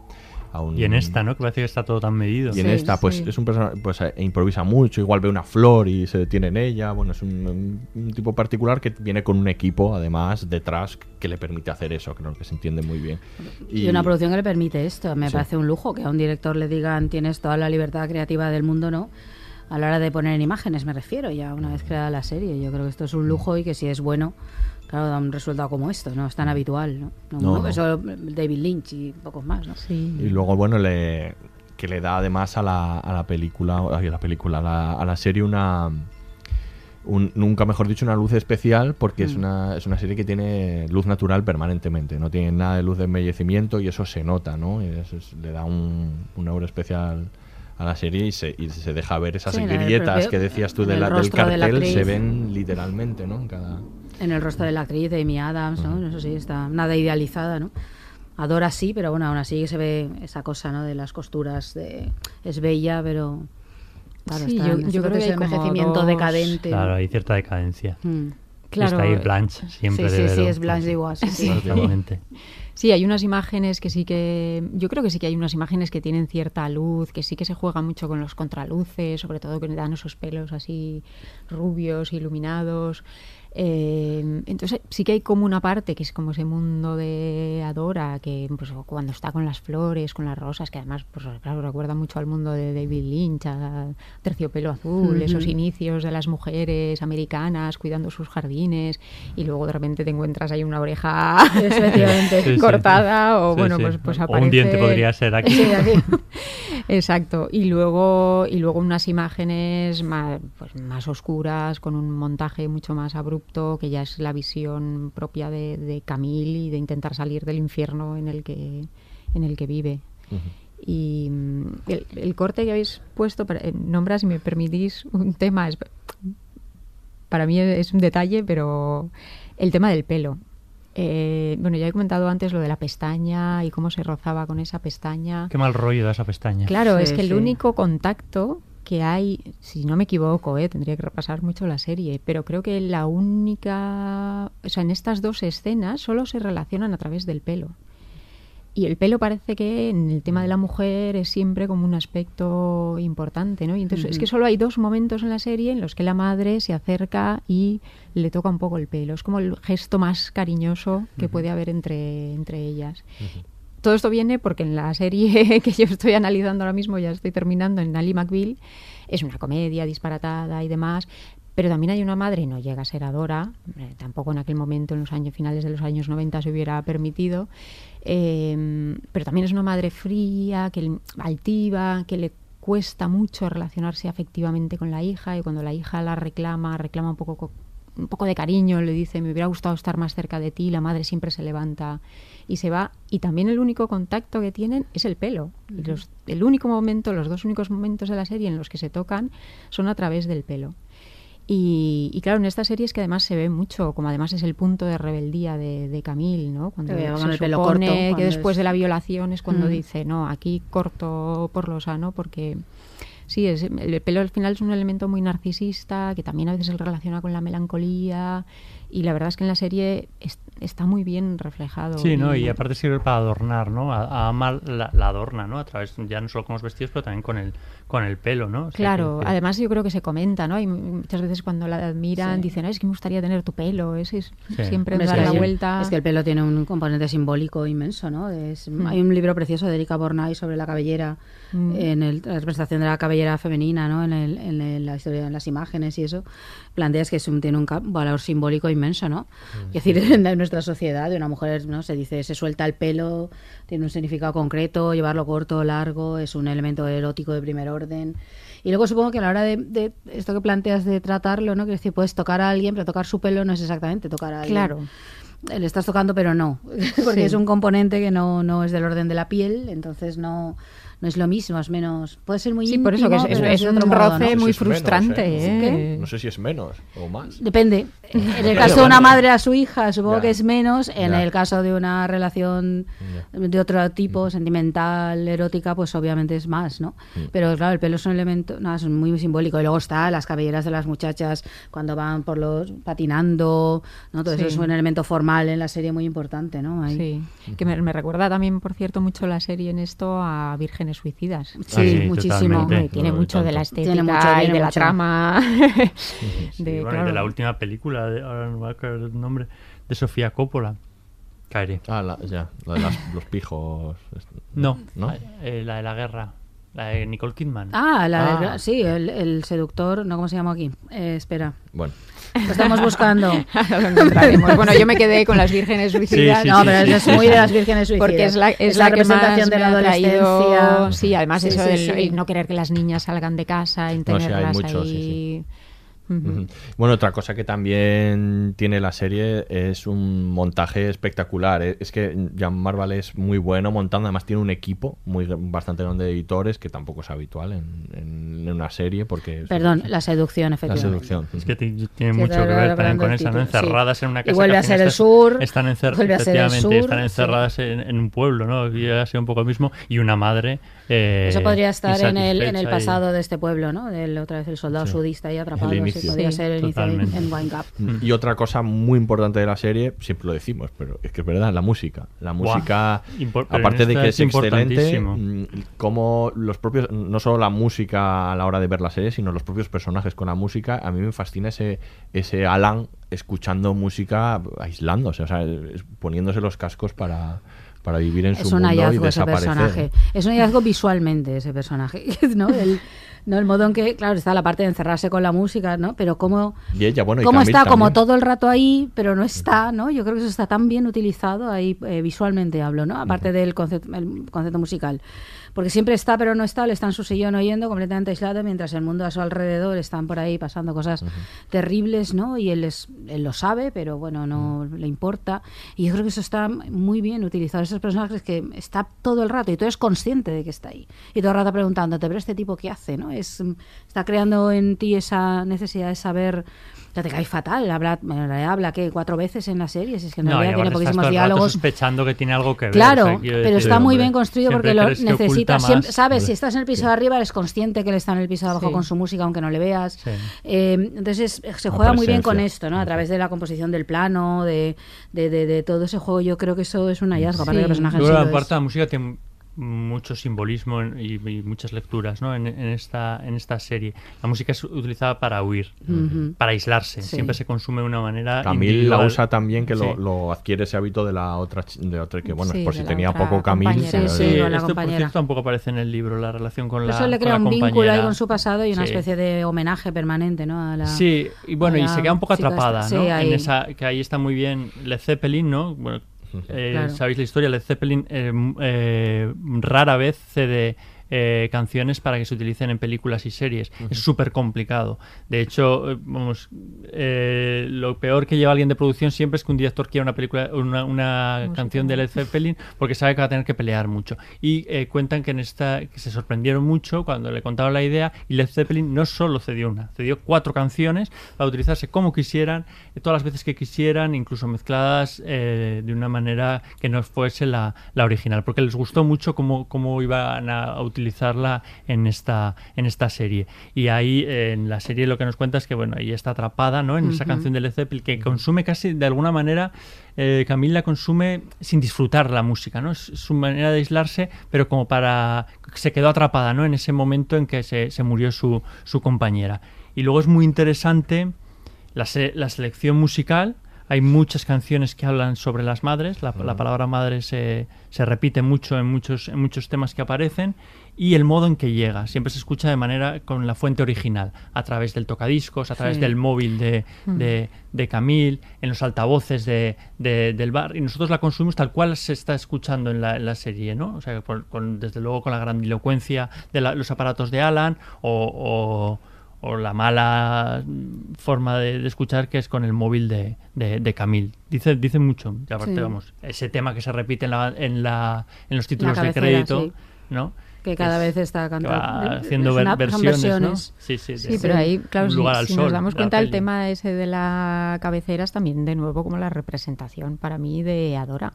Adora la primera vez que la vemos es como bailando, así Mm. también una especie de, bueno, entre vals, balada, con un vestido vaporoso que conecta mucho con esa música de, de la cabecera, ¿no? Es como el no poder salir de ese mundo maternal, aunque sea desde el- aunque la serie se cuente desde el punto de vista de, de Camille.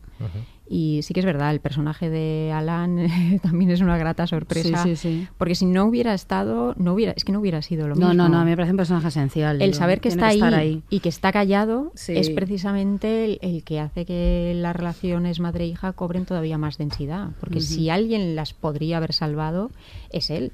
Es que Él no solo está que callado, es que para cuando hablas para decirle, Sí, sí, sí. Sí, para sí, sí. echarle eh, la culpa a Camille, Ah, estás enfermando a tu madre, Sí. o para decirle eh, cuando está dándole medicinas a tanto a Buah, que- como a Ama, que no te- se te vaya que no la se te vaya la mano. mano. Que no se te vaya Eh, la mano. Quiero decir, para Sí, sí, decir sí. eso. No, sube el pan cuando habla. Sube el pan Sí, completamente. pero además eh, está en esa idea de la fascinación que produce Adora en los hombres, Claro. ¿no? Claro, está en Alan, en el Sí, sí, porque sheriff, no hay una todo el relación rato. entre porque- ellos. No, y probablemente y no hay relación física No, no, tampoco, no evidentemente, porque una noche es le la dice, diosa, me gustaría obviamente- quedar... eh, ¿Quieres que me quede esta noche? No, no, no, no, es sí, sí, necesario. no hay, pero hay una fascinación ahí No es necesario. absoluta. No es Sí, no es necesario. necesario, sí, sí.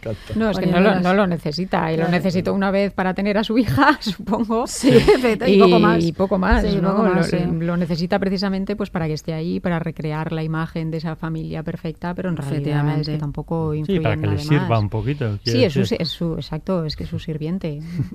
Está ahí para enaltecerla a ella, pero, pero nada más. Sí, sí, sí. Y de lo, el resto de personajes, quizá de. Yo que hemos, hemos hablado de todos, quizá Jackie, que es bastante interesante. Es un personaje bastante interesante del que no hemos hablado mucho por ser esta. Se intuye como que tiene cierta como envidia de Adora, ¿no? De, o eso también Bueno, interpretaba, sí, interpretaba la así. actriz, que, que tenía cierta envidia y quería ser como ella, pero a la vez, bueno, tiene este encubrimiento también, tiene este conflicto, es la que es diferente. Sí, a su vez tampoco le gusta a Dora, le gustaría ser así, pero sí, pero, pero, a, no. a la vez la detesta, ¿no? Y, Sí. y luego, bueno, tiene la cosa de, claro, cuando llega eh, eh, Camille y ya dice que es su favorita porque es diferente, dices tú, bueno, pues claro, en el pueblo bien no lo vas a pasar Ya. si eres diferente. No, me gusta mucho porque también la, la suele colocar siempre como muy en el margen. Cuando hay escenas con varios personajes, ella está, pero siempre está así como en la esquina, en el margen, que es el lugar, entiendo, que ocupa dentro de ese pueblo, por más que ella sepa también lo que ha sucedido como los demás, ¿no? Pero No, es tan culpable. es como los culpable demás. como Y los Camille demás. se lo remarca. y sí, eso sí, está sí, pero es muy interesante cuando serie. hay esas escenas, ella suele estar ahí, pues es como la rara del pueblo, ¿no? Algo así, ¿no? Y entonces suele colocarla siempre para ir por los márgenes, a veces ni siquiera te das cuenta de que está y luego aparece. Y tienes esa, esa parte como marginal, eh, eh, que al principio no, porque cuando aparece el primer capítulo dices, ah, esta va a ser un personaje central y bueno, tiene su importancia, pero es muy llamativo, como está ahí visualmente también muy tratada así, ¿no? Luego le pega bien también, bueno, como No, todos. también, pero- ¿qué vas a hacer ¿Quién en no? ese pueblo? En ese pueblo. O te drogas, beber y drogarte, por Dios, es que no puedes hacer otra cosa, Pero por beben favor. mucho, pero claro, normal, sí, sí. Pues Estás es que- abocado, si ¿no? Es que ya me dirás tú. ¿No Sí, estás a- muy de acuerdo con lo de Jackie? Que te En- veía que eh, girabas lo la... de Jackie es que a mí es un personaje que me inquieta. Es inquietante. Pero mm, me inquieta sobre todo la relación con las niñas, porque continuamente les está diciendo lo guapas que son, lo Sí. bellas que están. Hay, hay una mirada ahí un poco perversa Sí, eso es verdad. hacia las propias Sí. niñas, que además es un tema fundamental en la serie, que yo creo que es el del incesto. No se dice explícitamente, pero también Ama está continuamente reclamando a Camille que duerma con ella, que la toque, que se... eh, Hay un tema ahí muy turbio, claro, no, Sí, pero yo creo que es más por Sí. llamar la atención y, que, y ser queridos. Al final yo que, no sé si es tan turbio Mm. o algo tan... No sé, no sé, no, podría Yo creo ser, que no, se no, dan no, pinceladas, claro, no, se Sí, llega a sí, entrar en el, sí, no se llega a entrar No, en el tema. No, porque pero- hay un tratamiento muy sensual de las adolescentes, ¿no? Visualmente, incluso cuando van patinando. Claro, pero por eso que el juego de la lo de las vírgenes seducción- suicidas, claro, también, ¿no? El juego de, la seducción ya no es solo hacia los hombres, ¿no? Si seducen No, hacia los pueblo, hombres, en realidad. claro, si seducen hacia los hombres es para manipularlos, eso está Sí. bastante claro y para que las adoren, por eso ella se llama Adora. Mm.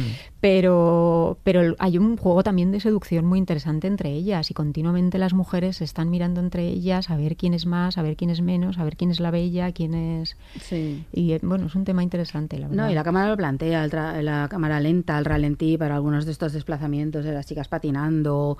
Además, siempre descubres que hay alguien mirándolas. eh, Después siempre hay un contraplano Sí. de alguien que las está mirando. No somos nosotros viendo cómo pasean, siempre hay alguien que está Sí, viéndolas, sheriff se las ve, veces. el sheriff muchas veces, pero también otros de los personajes.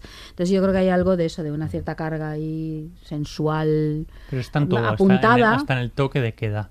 Hay Sí, algo claro. ahí, que decir, la, la transgresión siempre, ¿no? O sea, está en casi todos los, los detalles. Bueno, pues vamos a escuchar el último corte y hablamos del final. Qué ganas tengo de pirarme de aquí. Esto es un coñazo que te cagas. Por eso hago lo que hago. Sé que a veces me paso. ¿Tú les caías bien a las chicas? Con los chicos es fácil, dejas que te hagan cosas y ya. No deberías dejarles así como así. Cuando les dejas que te hagan cosas, en realidad se las haces tú a ellos. Tomas el control y les gustas. Con las chicas es distinto. O sea, puedo conseguir que hagan lo que quiero, pero... No les caigo bien. Es mejor ser temida que amada. Maquiavelo. ¿Cómo lo sabes? Bueno, a veces hay que ser borde o hacerte daño.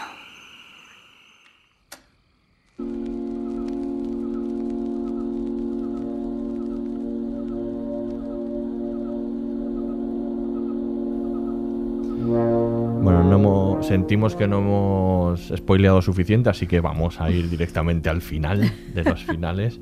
Y ¿A, qué- a cuál de todos los finales? ¿Al de los, de los títulos al- de crédito? Al de después de los Va- vamos a vamos a hablar de- del final de la bueno la final resolución de la trama. Aurea anunciaba prácticamente en la primera intervención que, que es excelente que le había gustado mucho. Y a mí me gusta me gusta la resolución efectivamente porque une los dos universos que hay ahí no el del thriller y, y el, del- y el de los personajes. Y, luego bueno, no sé, me vuelve loco esa escena postcréditos salvaje. No sé cómo describirla. Es que lo que me gusta es eso, o sea, me, me gusta al final, que decir, cómo se resuelve la historia, muy bien, y además creo que es muy coherente. Y aunque pueda tener un cierto elemento sorpresa, en el fondo no es tanto. Si te das cuenta, dices, claro, esto encaja perfectamente con todo lo que me habéis estado contando aquí, todo lo que yo siento y percibo, ¿no? Esa parte no me gusta cómo está contado, o sea, el cómo el- esa sucesión de imágenes de está muy bien contado. Es, es como abrupto, me gusta el resolverlo rápidamente, el modo en que lo hace. Cuando tú ya previamente ya estás ahí y te lo resuelve, y luego la- el modo de utilizar los, los títulos de crédito finales. Eh, agradezco esta. Me parece muy audaz. Me parece, me parece que es audaz el planteamiento que, que hace, ¿no? Dejarlo ahí. Tienes que ver hasta el último plano, por el último plano vas a revelar esa mujer de blanco, ¿no? A mí me, me gusta mucho. Me, eso sí me sorprendió, el, el modo. No tanto quién es. ¿no? La asesina o ese tipo de cosas o como o el final de determinados personajes sino eso me, me gustó mucho el, el- el que nos obliga a estar muy atentos ¿no? a lo que está diciendo al montaje este de las chi- de las niñas no ahí eh, Sí. tienes que estar ya Muy de hecho yo creo que yo creo que todos lo hemos visto más de una vez ese montaje Sí. seguro hemos vuelto atrás de un momento a momento quiero ver aquí muy bien qué pasa Expresa ¿no? muy bien la violencia Sí, del- claro. de esos momentos. esa resolución así rápida, claro, porque es un flash, ella se da cuenta en un flash de pronto, es como... Y entonces está, yo creo que eso está muy bien contado. Y el no se lo y me hace muy audaz el Y el planteamiento. don't tell mama, no se lo digas a mamá. Ah, esa frase me parece soberbia. O sea, cuando descubre el- los dientes y en la frase de ella es, ¿no? y el plano ese de ama ahí en la puerta, no se lo digas a mamá, es que me parece una genialidad. Sí, resume muy bien. Porque resume toda todo, serie. todo lo que hemos hablado aquí, Claro. ¿no? Pero en todo Sí. lo que, dónde está la raíz de todo. Ahí te encajas, ahí tienes Está todas, todo, tienes todas las piezas perfecta colocadas, pero ahí frase. como que te encaja. y dices, Perfecta "Ostras, la al final frase. es que es simplemente la obsesión por la madre. O sea, por la figura materna, siempre, hasta el final, hasta las peores consecuencias, Sí. que es en este, en este caso. Y luego esos esa escena post créditos que tú dices, o mejor dicho, entre los Entre eh, créditos. entre créditos, eh, es lo más violento que vemos en la serie. Sí, Yo- o sea, no hay, efectivamente. no hay nada tan, tan violento como esos segundos, ¿no? Sí, Es cuando pero- más pero yo- explícito, yo sobre por todo. eso ahí ves me debato. O sea, es muy impactante, ¿eh? Como espectador te quedas ahí un poco sin, sin aliento y como tú dices que al final lo quieres volver a ver para ver qué ha pasado ahí, ¿no? Que te, que, que te has perdido Sí, y volver sí, a recuperar sí. porque Mm. recuperas toda la serie en ese momento. Sí, claro. totalmente. En- esos claro. pocos segundos vuelves a recuperar todo. Pero sí que es verdad, yo, yo tengo mis dudas de si en el futuro eso precisamente será lo que le sobre a la serie. No sé cómo decirlo. Creo que es un momento ahora. así, ¿quieres decir? Sí, creo que es un momen- creo que es un punto ahora pues muy original porque no lo habíamos Mm. visto entre los créditos y demás, muy impactante. Eh, mm, pero claro, rompe un poco con la estructura, se acerca más al cine de terror, a esas imágenes del cine de terror. De repente en pocos segundos te Mm. ponen ahí algo Pero muy, creo que está muy muy bien porque es, macabro. eh, eh, a modo apéndice, ¿no? O sea, la serie termina re- en realidad con esa frase de, de, de Ama, ¿no? El descubrimiento, y Ama diciendo, eh, no se lo digas a mamá. Y a partir de ahí es como un plus, que, que seguramente habrá quien no lo haya visto. O sea, Sí. seguramente haya, haya parado y cuando empiecen los créditos haya quedado diciendo, pues no me ha quedado Sí. muy claro. Y pues maneras- chico, haberte quedado tres segundos más. y de, y de todas maneras, aunque es muy violento, perdón, eh, déjame que solo digo así, eh, también rima con, eh, con todos los flashbacks. El, el- visualmente sí. rima absolutamente con lo que, con algo que hemos visto, que son los flashbacks contados a través de este tipo de montaje, de, ¿no? muy, muy de plan muy corto, muy ágil y así, ¿no? Que a veces que no siempre eres consciente de lo que estás viendo Mm. ni nada de esto, ¿no? Entonces yo creo que ahí visualmente encaja perfectamente porque rima con todo eso Mm. y luego tiene este plus. Pero es posible que, claro, al ser, al ser más Claro, igual es, de lo- es más ingenioso que otra cosa. Supongo que es esto lo que Sí, sería, sí. ¿no? Que a lo mejor en un futuro, claro, habiendo visto muchas series, nos parece simplemente esto. Ahora nos parece una resolución perfecta, que además nos sorprende y, y- y tal.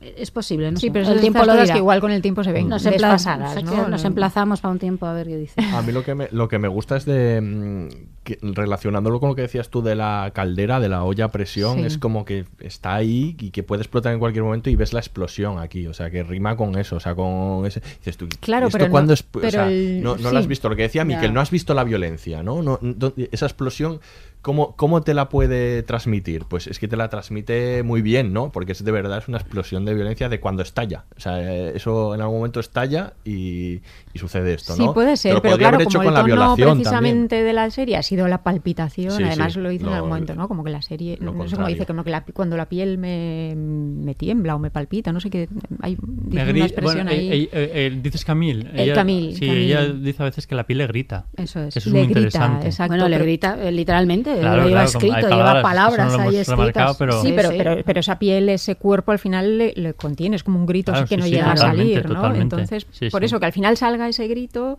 eh, mm, sí es consecuente con la serie, pero al fin, pero al mismo tiempo también traiciona ese, esa palpitación sin salir, ¿no? Eh, No sé si me. Pero yo sí, creo sí, que ahí sí. Está eh, la clave en dónde está colocado, ¿no?